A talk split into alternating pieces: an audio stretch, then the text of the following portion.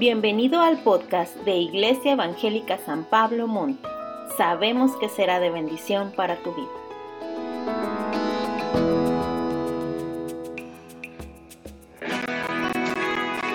La semana anterior, Pastora Rita nos compartió el tema Abraham y el Cordero de Dios. Este día, Pastor Daniel Trápala nos comparte el tema José, despojado, humillado, obediente y exaltado de la serie El Evangelio en el Antiguo Testamento. Y el versículo de la semana es, Vosotros pensasteis mal contra mí, mas Dios lo encaminó a bien, para hacer lo que vemos hoy, para mantener en vida a mucho pueblo. Génesis 50:20. Pongamos atención a lo que Dios nos quiere hablar.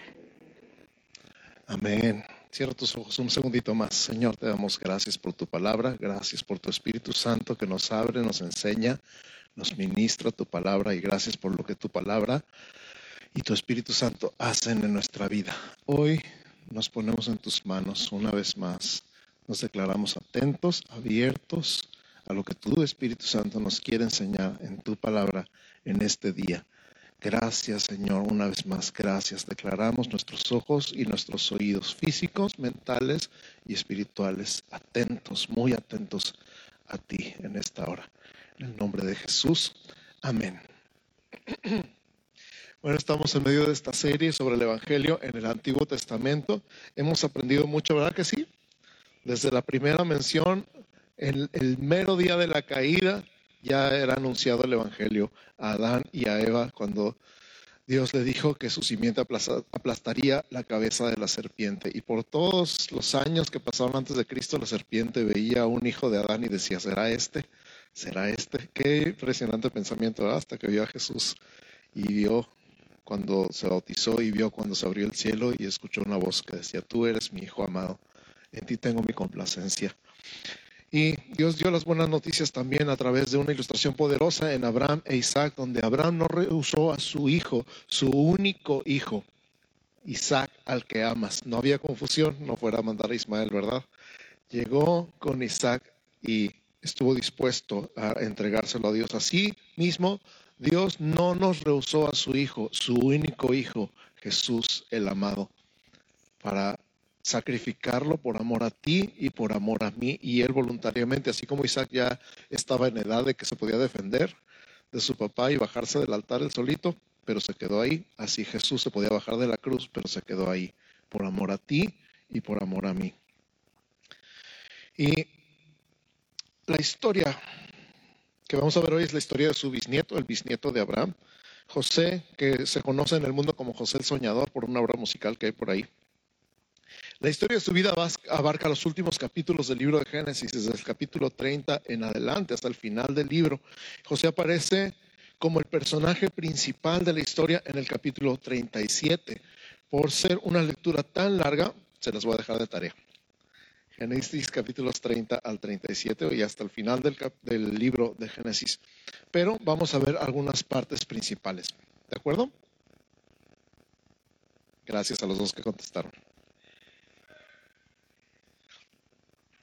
Una característica que vemos en José, por ejemplo, José no era el hijo mayor, José no era el primogénito, José no era el heredero de la bendición, en realidad era el hijo menor. Pero a lo largo de la Biblia, si nos fijamos, hay muchos hijos menores que se robaron la bendición. De hecho, cuando Caín mató a Abel, Abel era el hijo menor y Dios se había agradado de la ofrenda de Abel y no la de Caín. Y era la razón, dice Hebreos, que es por la fe que Abel ofreció mejor sacrificio que Caín. Y después vemos en, en, Abraham que tuvo a dos hijos, en realidad tuvo a Ismael y después tuvo a Isaac, pero Isaac era el heredero. Aunque no era el hijo mayor, era el heredero y el que se llevó la bendición, porque en Isaac te será llamada descendencia. Y José cae en este patrón donde es uno de los hijos menores, no es el más chiquito, pero es el hijo menor y el favorito de Abraham, el que se lleva el favor. Y favor es una definición de gracia, el que se lleva la gracia del Padre. Y lo vemos claramente cuando le regalan esta túnica de colores, la túnica de colores demostrando que de los doce era el hijo favorito y despertó la envidia de todos los hermanos. Con la túnica de colores que demostraba precisamente el favor y la gracia sobre él. La túnica le identificaba como el hijo amado. En Génesis 37.3 dice que el padre Abraham le regaló una túnica de diversos colores. De hecho, se la hizo, ya ves. Le hizo una túnica de diversos colores, demostrando a ningún otro hijo le había regalado la túnica de colores. Todos estaban trabajando en el campo, pero José tenía una túnica especial que le identificaba precisamente como el hijo amado. Cuando los hermanos escucharon los sueños de José, ¿cuántos han oído la historia o leído la historia alguna vez? Levanten la mano. La mayoría de ustedes saben la historia, entonces van a poder seguirme la, línea de pensamiento. Cuando los hermanos escucharon los sueños de José, donde él soñaba que sus once hermanos iban a inclinar delante de él, y después soñó que el sol, la luna y las estrellas, bueno, once estrellas, se inclinaban delante de él, también soñó al papá y a la mamá, o una de las madrastras, porque José había sido huérfano de mamá poquito después de que nació Benjamín, su hermano menor. Ellos se enojaron tanto con él que pensaron matarlo, idearon una forma de matarlo. Y cuando llegó precisamente enviado por su papá, ¿por qué todo el mundo manda al hermano menor a ver qué hacen los hermanos grandes? ¿Por qué? ¿Por qué hacen eso? a ver qué hacen tus hermanos. ¿Alguien le tocó? ¿Sí? Y que lo vieran los hermanos como, ay, ahí viene el chismoso, ahí viene el rajón. Pues a José lo mandaron también a ver qué hacían sus hermanos, a ver cómo se portaban. Y cuando lo encontraron allá en el campo lejos, dijeron, pues vamos a matarlo. Y lo echaron en un pozo. Y antes de echarlo en el pozo le quitaron precisamente la túnica, su túnica, la túnica de colores. Eso está en el verso 23 del capítulo 37 de Génesis. Este, esta palabra quitar dice realmente lo despojaron, ¿verdad? Lo despojaron. Ahora, a la fecha se usa esta palabra despojo. ¿Dónde se usa? Despojar. En los juzgados. ¿Qué es un despojo en los juzgados? Cuando le quitan todas sus pertenencias, particularmente se usa el término de los bienes raíces, ¿verdad? Lo despojan de una casa. Vive en su casa, vive en su terrenito, tiene su casita ahí o su departamento y lo despojan, lo sacan de ahí, le sacan todas sus chivas a la calle y entonces se encuentra él despojado. Hay un despojador y un despojado. En este caso, los hermanos mayores de José lo despojaron. ¿De qué lo despojaron? De su túnica de colores. Ahora tú dices, ay, bueno, por una túnica, tanto rollo, ¿no? Pero esa túnica recuerda que simbolizaba el favor del Padre. Esa túnica era todo su estatus como hijo favorito de su papá. Entonces no nada más era la túnica físicamente, sino lo que representaba la túnica. José fue despojado. Y ese es el punto número uno de nuestro mensaje el día de hoy. Si estás tomando notas, José fue despojado. Y la primera cita fue Génesis 37, 23, donde los hermanos lo despojan. La definición del diccionario de despojar, por cierto, es privar a una persona de lo que tiene, generalmente con violencia o jurídicamente. Repito, privar a una persona de lo que tiene, generalmente con violencia o jurídicamente. Entonces, violentamente le quitaron su túnica, probablemente la rompieron cuando se la quitaron y lo aventaron en un pozo vacío para que no pudiera salir. Y estaban pensando cómo matarle cuando de repente ven venir una caravana, una caravana de ismaelitas, una caravana de árabes, que ya para el tiempo eran comerciantes y andaban de aquí para allá comprando y vendiendo cosas. Y entonces dice Judá, pues ¿para qué lo matamos si podemos venderlo? ¿De qué nos sirve? ¿Qué aprovechamos matarlo si podemos venderlo? Y entonces este es el, el siguiente punto, porque José fue vendido como esclavo. Número dos, José fue esclavizado. Di conmigo, José fue esclavizado. Entonces, número uno, José fue despojado. Número dos, José fue esclavizado. Génesis 37, 28 dice que sus hermanos lo vendieron por 20 piezas de plata. Ya no más faltaba que fueran 30, ¿verdad? Ay, no supieron de qué hablaba. Ah, ok. Se quedaron callados, muy callados. Jesús fue vendido por 30 piezas de plata por un amigo. Bueno, José no fue vendido por 30, fue vendido por 20 por sus hermanos. Fue llevado a Egipto y fue comprado por un capitán y trabajó como siervo o esclavo. Lo increíble, lo maravilloso de este momento en la vida de José híjole, ¿tú qué harías si fueras vendido como esclavo? Porque todavía hay gente que es vendida como esclava el día de hoy. Todavía hay países y lugares donde hay esclavitud. Y hay muchos tipos de esclavitud, excuso decir que México es uno de ellos. Todavía hay muchos lugares donde la gente es vendida y comprada y tratada como esclavos.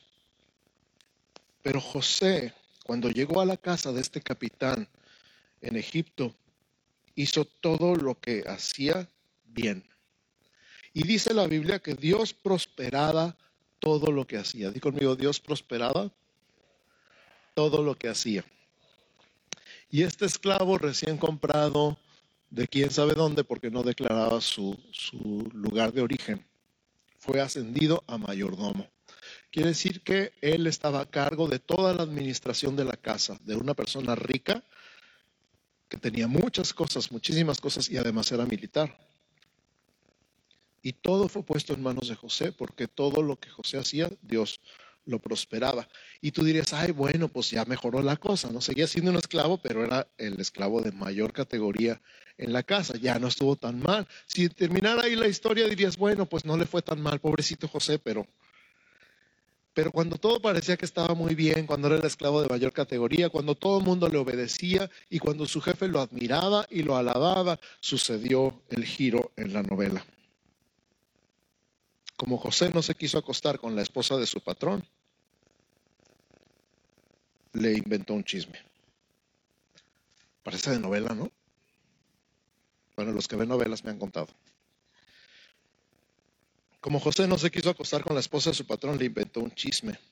En el capítulo 39, el verso 9, José dice, ¿cómo crees que voy a hacer algo así pecaría contra Dios. Y fíjate, esta frase, pecaría contra Dios, es tan importante para ti y para mí.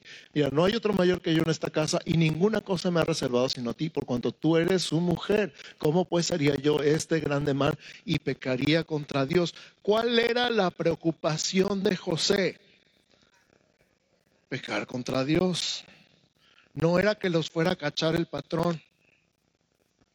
No era que subiera bien fea la doña era pecar contra Dios, era ofender a Dios. Su preocupación más grande siempre fue Dios. Qué grandes, qué grandes lecciones nos da la vida de José, ¿verdad? Y entonces José como la doña le inventó el chisme de que se había metido a fuerzas al cuarto de ella y que la había querido violar y que había dejado ahí la ropa porque él cuando lo agarró de la chamarra o del saco, él se la quitó y salió corriendo. Entonces ella se quedó con esa ropa y ahí la dejó y pegó de gritos y llegaron los criados y después llegó el esposo y dijo, mira lo que nos hizo este que trajiste, este esclavo hebreo que trajiste bien de novela, de verdad. Y entonces el esposo, pues celoso me imagino, lejos de tratar de averiguar o de preguntar, agarró a José y lo echó en la cárcel. Y número tres de nuestro mensaje el día de hoy, José fue humillado. Di conmigo, José fue humillado. Entonces, número uno, José fue esclavizado. No, perdón, despojado. José fue despojado. Número dos, José fue esclavizado. Número tres, José fue humillado. Y cuando llega a la cárcel, número cuatro, José fue obediente. José fue obediente. Algo interesante de la cárcel fue que José de alguna manera pasó de prisionero a encargado de la prisión. ¿Cómo le hizo? Simplemente fue obediente. Dice que el encargado de la cárcel puso a trabajar a José hasta que le encargó todo el trabajo. Génesis 39, 21 al 23. Génesis 39, 21, 22 y 23 dice, Jehová estaba con José y le extendió su misericordia y le dio gracia en los ojos del jefe de la cárcel. ¿Se acuerdan que dije que favor es otra palabra para gracia? Él seguía teniendo el favor aunque no tuviera la túnica. Y el jefe de la cárcel le entregó en mano de José el cuidado de todos los presos que había en aquella prisión. Todo lo que se hacía ahí, él lo hacía. Ah, qué bonito el jefe de la cárcel, ¿verdad? Bien a gusto, ya no tenía que hacer nada, nomás tenía José ahí. Y 23, no necesitaba atender el jefe de la cárcel cosa alguna de las que estaban al cuidado de José, porque Jehová estaba con José y todo lo que él hacía, Jehová lo prosperaba. Qué padre tener el favor que tenía José. Y que todo lo que hiciera lo prosperaba. Pero yo quiero pensar un momento, antes de, de llegar a la conclusión de este tema, ¿cómo le haces tú cuando te va mal? ¿Cómo le haces tú cuando te roban la tarea en la escuela? ¿Cómo le haces tú cuando eres tratado injustamente? ¿Cómo le haces tú cuando te encargan cosas que no te tocan, que no son tu trabajo? Hace poquito leí eso de cuando, cuando, eras, cuando estabas en la escuela, terminabas el trabajo y te ganabas tiempo libre. Cuando estás en el trabajo, terminas el trabajo y te ganas más trabajo. Pero José era así. Lo traía, tenía el favor de Dios, conocía el favor de Dios y creía en algo que Dios le había dado. Y no se rindió y José fue obediente. Ahora, todavía después de que interpretó los sueños del panadero y el copero del faraón, pasó dos años sirviendo en la cárcel. ¿Se acuerdan de la historia? Sirviendo ahí en la cárcel, entran dos presos nuevos. Uno era el copero del faraón, el que probaba y le servía toda la bebida él probaba la bebida primero, si caía muerto significa que la bebida era envenenada, estaba envenenada. ¿Quién quiere ese trabajo? Y el panadero que horneaba y, preparaba los panes para el faraón. Y finalmente uno fue restituido a su trabajo y el otro fue colgado. Y el que iba a ser restituido cuando le interpretó el sueño, José le dijo, acuérdate de mí cuando llegues a casa de faraón. Pero Génesis 41, 1 dice así. Aconteció que pasados cuántos? Dos años tuvo Faraón un sueño que le parecía que estaba junto al río. Después de dos años donde parecía como que ahora sí ya iba a salir de esta, de hecho él, le dijo al, al, copero, fui robado de los hebreos. O sea, fui robado y vendido como esclavo. Pero pasaron dos años y durante esos dos años José siguió haciendo lo que siempre hacía haciendo las cosas bien. Aunque todo pareciera mal. Qué grandes lecciones aprendemos de José. Finalmente, número 5, José fue exaltado. Y conmigo, José fue exaltado. Cuando por fin fue presentado delante de Faraón, José dio el reconocimiento a Dios, Génesis 41, 16. Respondió José a Faraón diciendo, no está en mí, Dios será el que dé respuesta propicia a Faraón. Imagínate, lo presentan delante de la persona más poderosa del país, más poderoso del mundo en ese tiempo. Y le dicen, he oído que interpreta sueños. Uy, ¿qué respondes? La respuesta de José es la respuesta perfecta. No soy yo, hay un Dios. Y ese Dios hace lo que Él quiere y Él va a responder lo que Él quiere. Él dará respuesta propicia. José interpreta el sueño de Faraón, pero además le aconseja, hablando de valor agregado. ¿Cuántos saben lo que es valor agregado? Cuando haces más de lo por lo que te pagan. Cuando das la milla extra. O Jesús inventó el valor agregado. Cuando dijo, cuando te obliguen a ir una milla, ve con el dos. Porque los romanos podían obligar a los del pueblo a caminar y cargarle sus maletas por hasta por una milla. Y Jesús les dijo, tú ve la segunda milla. Así que la segunda milla está en la Biblia.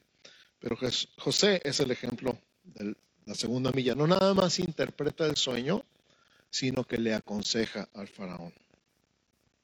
Génesis 41, versos 33 al 36, vemos el consejo. Por tanto, probase ahora Faraón de un varón prudente y sabio y póngalo sobre la tierra de Egipto. Conte que no está hablando de él. Haga esto Faraón y ponga gobernadores sobre el país y quinte la tierra de Egipto en los siete años de abundancia. Ahí están los impuestos, el 20% a todo el mundo. Y junten toda la provisión de estos buenos años que vienen y recojan el trigo bajo la mano de Faraón para mantenimiento de las ciudades y guárdenlo. Y esté aquella provisión en depósito para el país para los siete años de hambre que habrá en la tierra de Egipto y el país no perecerá de hambre pocas palabras, pongan un impuesto del 20% sobre toda la cosecha y guárdenlo, no es para que se lo gasten ustedes, guárdenlo para los años de hambre. Y Faraón exaltó a José hasta lo sumo, estaría sobre todo Egipto y sobre el mismo, y solo, perdón, el mismo Faraón estaría sobre él. Versos 38 al 44. ¿Lo tienen? Dijo Faraón a sus siervos, ¿acaso hallaremos a otro hombre como este en quien esté, escucha, el Espíritu de Dios? ¿Quién está hablando? Faraón. ¿Y quién es Faraón? Pagano común y corriente, más corriente que común. Él estaba reconociendo que José tenía el Espíritu de Dios. Ni siquiera dice el Espíritu de los dioses, como le dijo Nabucodonosor a Daniel. Dice el Espíritu de Dios. Faraón reconoció el Espíritu de Dios en José cuando lo exaltó. Dijo Faraón, pues que Dios te ha hecho saber todo esto, no hay entendido ni sabio como tú. Tú estarás sobre mi casa y por tu palabra se gobernará todo mi pueblo. Solamente en el trono seré yo mayor que tú. Anota eso, subraya esa parte. Solamente en el trono seré yo mayor que tú. Esto es importante. Dijo además Faraón a José, aquí yo te he puesto sobre toda la tierra de Egipto. Entonces Faraón quitó su anillo de su mano y lo puso en la mano de José. El anillo es el símbolo de autoridad y lo hizo vestir de ropas de lino finísimo y puso un collar de oro en su cuello. En ese tiempo no había firmas de documentos, había sellos y los sellos estaban en los anillos. Entonces cuando Faraón se quitó su anillo, se quitó el sello de gobierno y se lo puso a José. Lo hizo subir en su segundo carro. Eso me da mucha risa. Me imagino así como, ah, llévate el Mercedes, el BMW es para mí y pregonaron delante de él, doblad la rodilla y lo puso sobre toda la tierra de Egipto. Y dijo Faraón a José, yo soy Faraón y sin ti ninguno alzará su mano ni su pie en toda la tierra de Egipto. Impresionante giro. O sea, no hay novelista que se le ocurran las cosas que verdaderamente sucedieron en la Biblia, porque José es un personaje real, es un personaje histórico, está documentado, igual que Abraham, Isaac y Jacob. Esta es una historia real. No es novela, no es un cuento, no es una fábula, es algo que verdaderamente sucedió. Ay, así que número uno, José fue despojado. Número dos fue esclavizado. Número tres, humillado. Número cuatro y número cinco. Muy bien, qué bueno que están tomando notas. Gracias. Entonces el anillo es el símbolo de autoridad, la ropa finísima y el collar de oro, lo contrario de ser despojado, fue investido. En lugar de ser despojado, fue investido mandó doblar toda rodilla delante de él. Qué impresionante. Y ahorita vas a ver por qué. Y hasta sus hermanos que lo habían vendido se postraron delante de él. Eso está en el 42.6 de Génesis. Y su padre, que los había muerto, lo vio vivo. Porque los hermanos le habían vendido al papá la idea de que un animal había matado a su hijo. La túnica de la que lo despojaron la empaparon en sangre de un animal, hicieron un cabrito y le mojaron la sangre y se la llevaron al papá y él lloró a su hijo por años y años y años. Pero cuando José fue exaltado, su padre lo vio vivo. Basta, mi hijo vive. Qué impresionante, qué excelente final para esa historia, aunque no es el final, verdad. Todo lo que sucedió a José, todo lo que le pasó a José, sucedió con un propósito. ¿Tú crees que Dios siempre tiene un propósito? Sí, yo creo que Dios siempre tiene un propósito. Y el propósito de Dios para la vida de José, el plan de Dios para todo lo que le sucedió a José, está en nuestro versículo de la semana, Génesis 50, 20. Ahora lo vemos claramente. Vosotros pensasteis mal contra mí, le está hablando José a sus hermanos, mas Dios lo encaminó a bien para hacer lo que vemos hoy, para mantener en vida a mucho pueblo. Ese propósito, en una palabra resumido, es salvación. Dios encaminó todo el mal que pensaron hacerme para salvar, para salvación.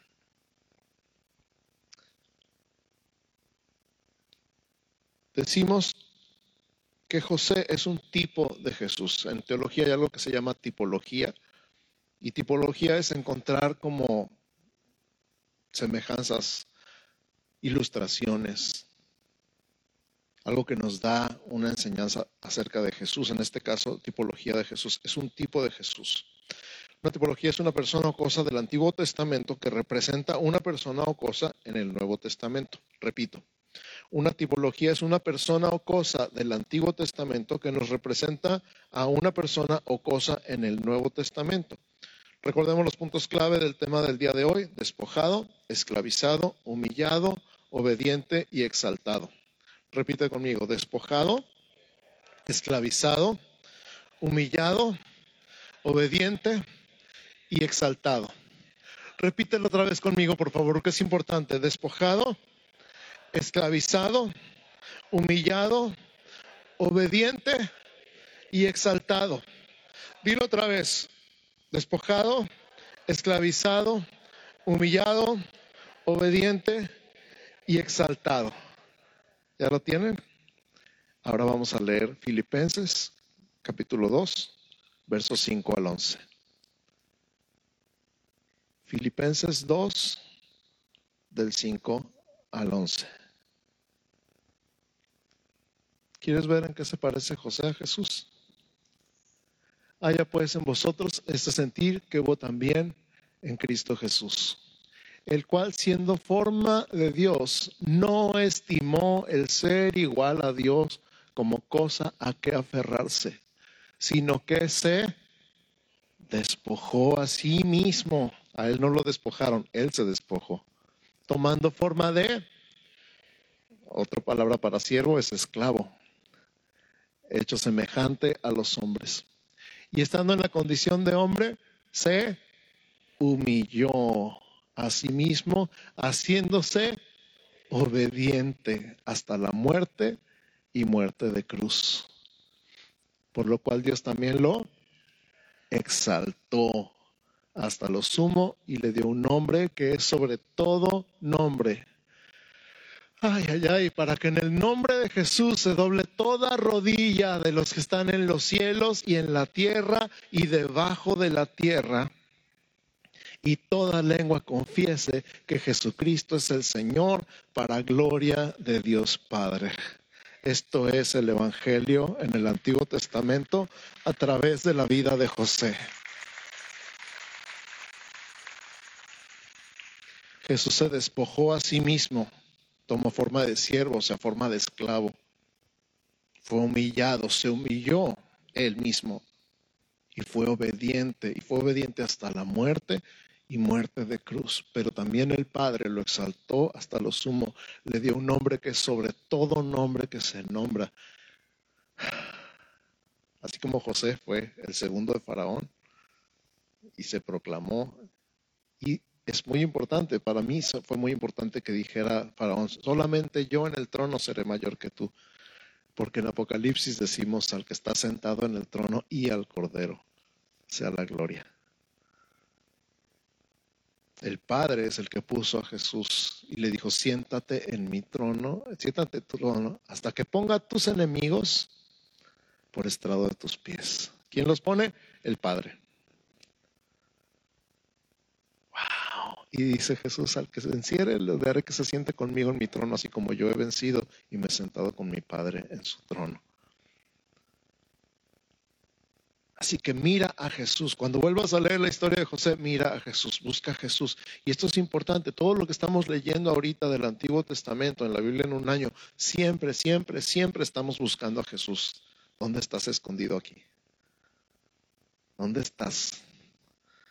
Y de repente ya te encontré. Aquí estás. Pero este es el punto entonces. Lo que aprendemos de la vida de José es un ejemplo de la vida de Jesús. Jesús, siendo en forma de Dios, no estimó el ser igual a Dios como cosa a que aferrarse, sino que se despojó. Estas son las diferencias. A él no lo despojaron, él se despojó. A él no lo vendieron como esclavo, aunque un amigo lo vendió por 30 piezas de plata. Él tomó forma de siervo.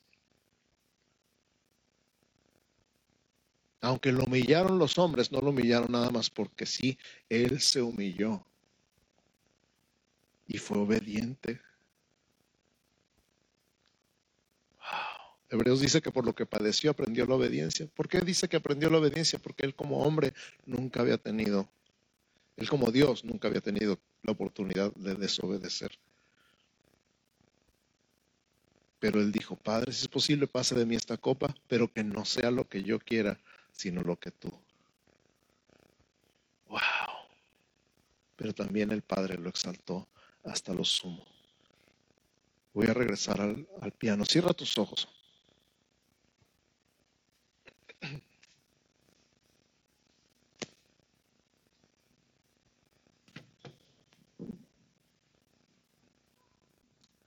Y antes de cantar el último canto, hace muchos, muchos años compuse esta canción pensando en, en Filipenses 2 precisamente.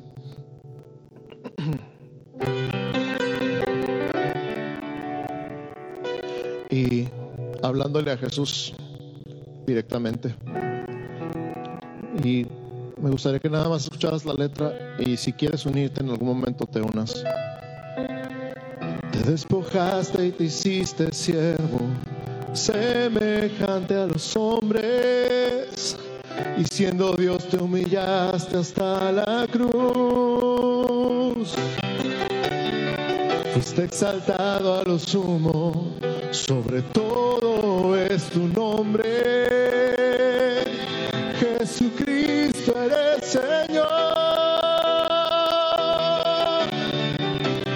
En tu nombre doblo mi rodilla y confieso que Cristo es el Señor.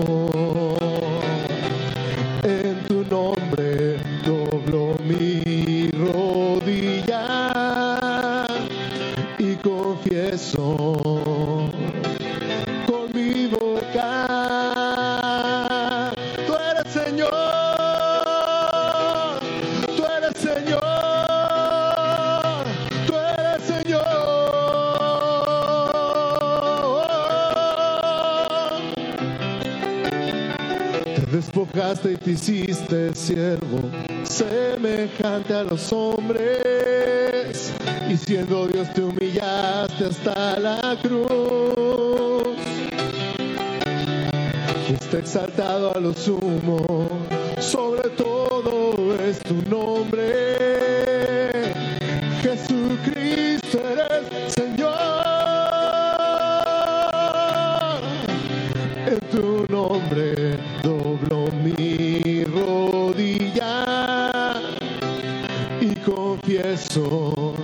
que Cristo es el Señor.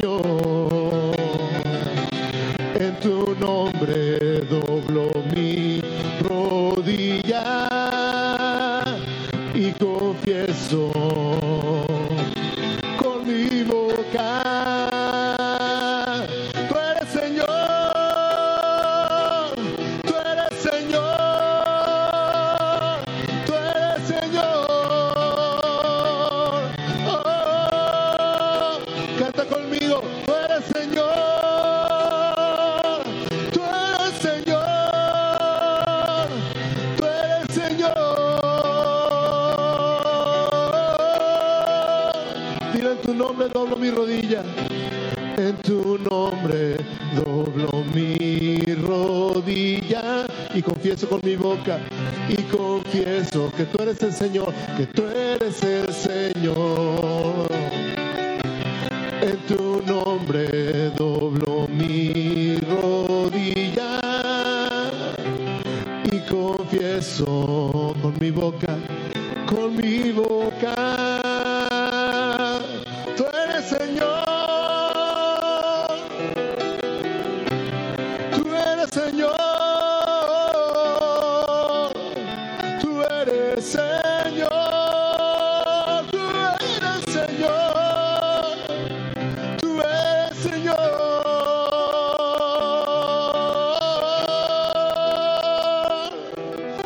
Te exaltamos, Jesús, te exaltamos, nos rendimos delante de ti, doblamos nuestras rodillas, nuestro corazón está postrado delante de ti, Jesús, porque tú eres exaltado hasta lo sumo, tú eres Rey de reyes y Señor de señores, y nosotros nos humillamos ahora delante de ti, porque tú te humillaste por nosotros.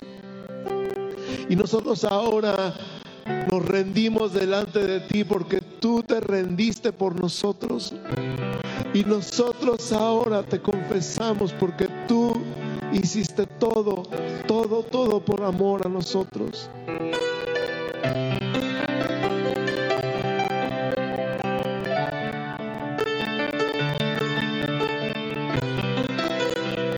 Fuiste obediente hasta la muerte y muerte de cruz, la peor muerte que podía existir. Sufriste por amor a nosotros, por el gozo puesto delante de ti por el gozo puesto delante de ti, por el gozo puesto delante de ti.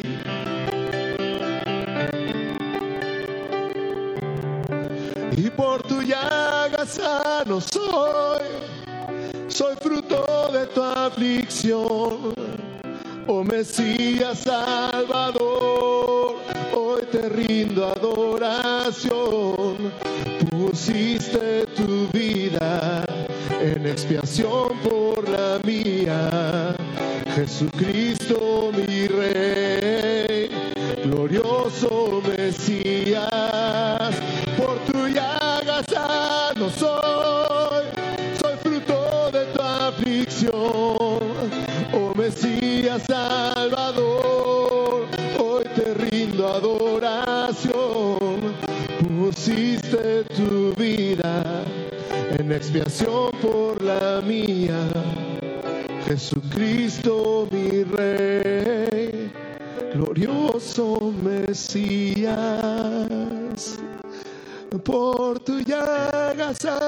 soy, soy fruto de tu aflicción. Oh Mesías Salvador, hoy te rindo adoración pusiste tu vida en expiación por la mía. Jesucristo mi Rey, glorioso Mesías.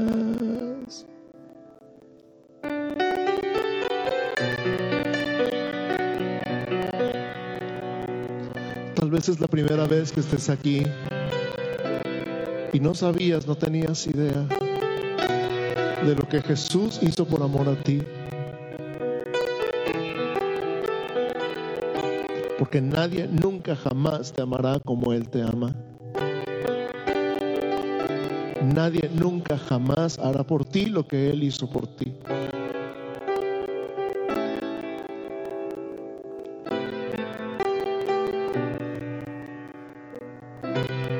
Jesús te está susurrando al oído, te amo. Yo te amo. Te amo tanto que di mi vida por ti.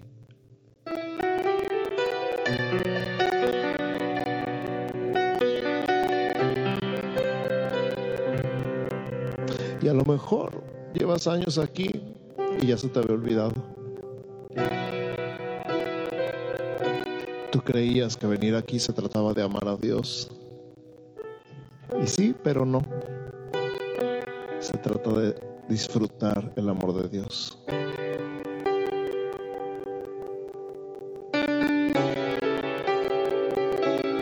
Si tú quieres hacer una oración de entrega a Jesús, la voy a hacer primero para que la escuches y la voy a repetir después para que la repitas. Simplemente una oración de entrega. Jesús te entrego mi vida en pocas palabras. Dice algo así. Señor Jesús, te doy gracias por morir en la cruz, por mí que soy pecador. Me arrepiento, te pido perdón, recibo tu perdón, te abro las puertas de mi corazón y te invito a que entres a vivir en mí y me des vida eterna. Gracias por tu amor, gracias por tu perdón, gracias por tu salvación en el nombre de Jesús. Y ahora lentamente, si la quieres repetir conmigo, Señor Jesús, te doy gracias por morir en la cruz, por mí que soy pecador. Me arrepiento, te pido perdón, recibo tu perdón, te abro las puertas de mi corazón y te invito a que entres a vivir en mí y me des vida eterna. Gracias por tu amor. Gracias por tu perdón. Y gracias por tu salvación. En el nombre de Jesús. Amén. Te doy gracias. Gracias Señor. Gracias mi Señor Jesús. Te doy gracias. Gracias Señor. Gracias mi Señor Jesús. Otra vez. Yo te doy gracias. Gracias Señor. Gracias mi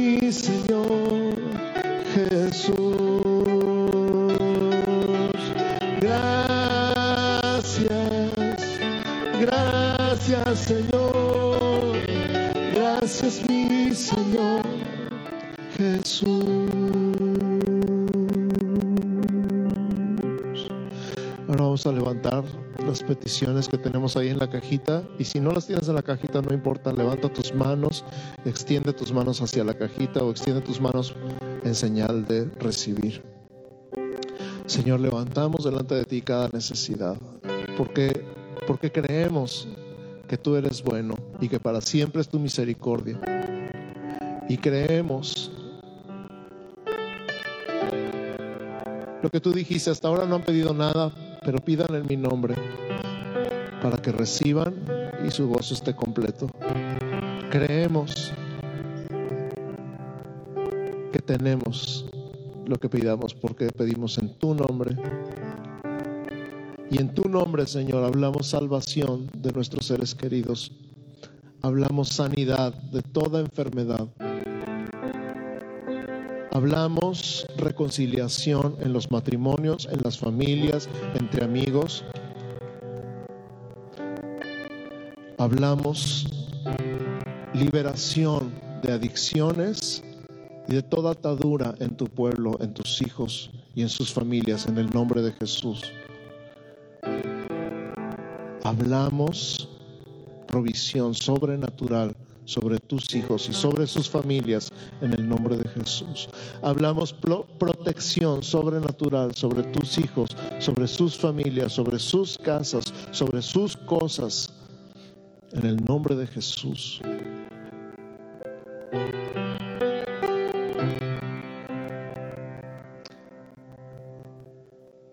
reconociendo que nuestra vida es tuya, que dependemos de ti y que todo lo que tenemos lo hemos recibido de ti.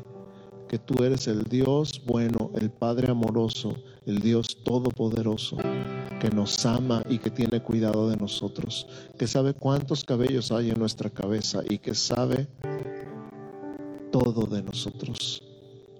Gracias por tu amor. Gracias por amarnos tanto, Señor. Gracias en el nombre de Jesús. Te amamos, Jesús. Te amamos, Señor.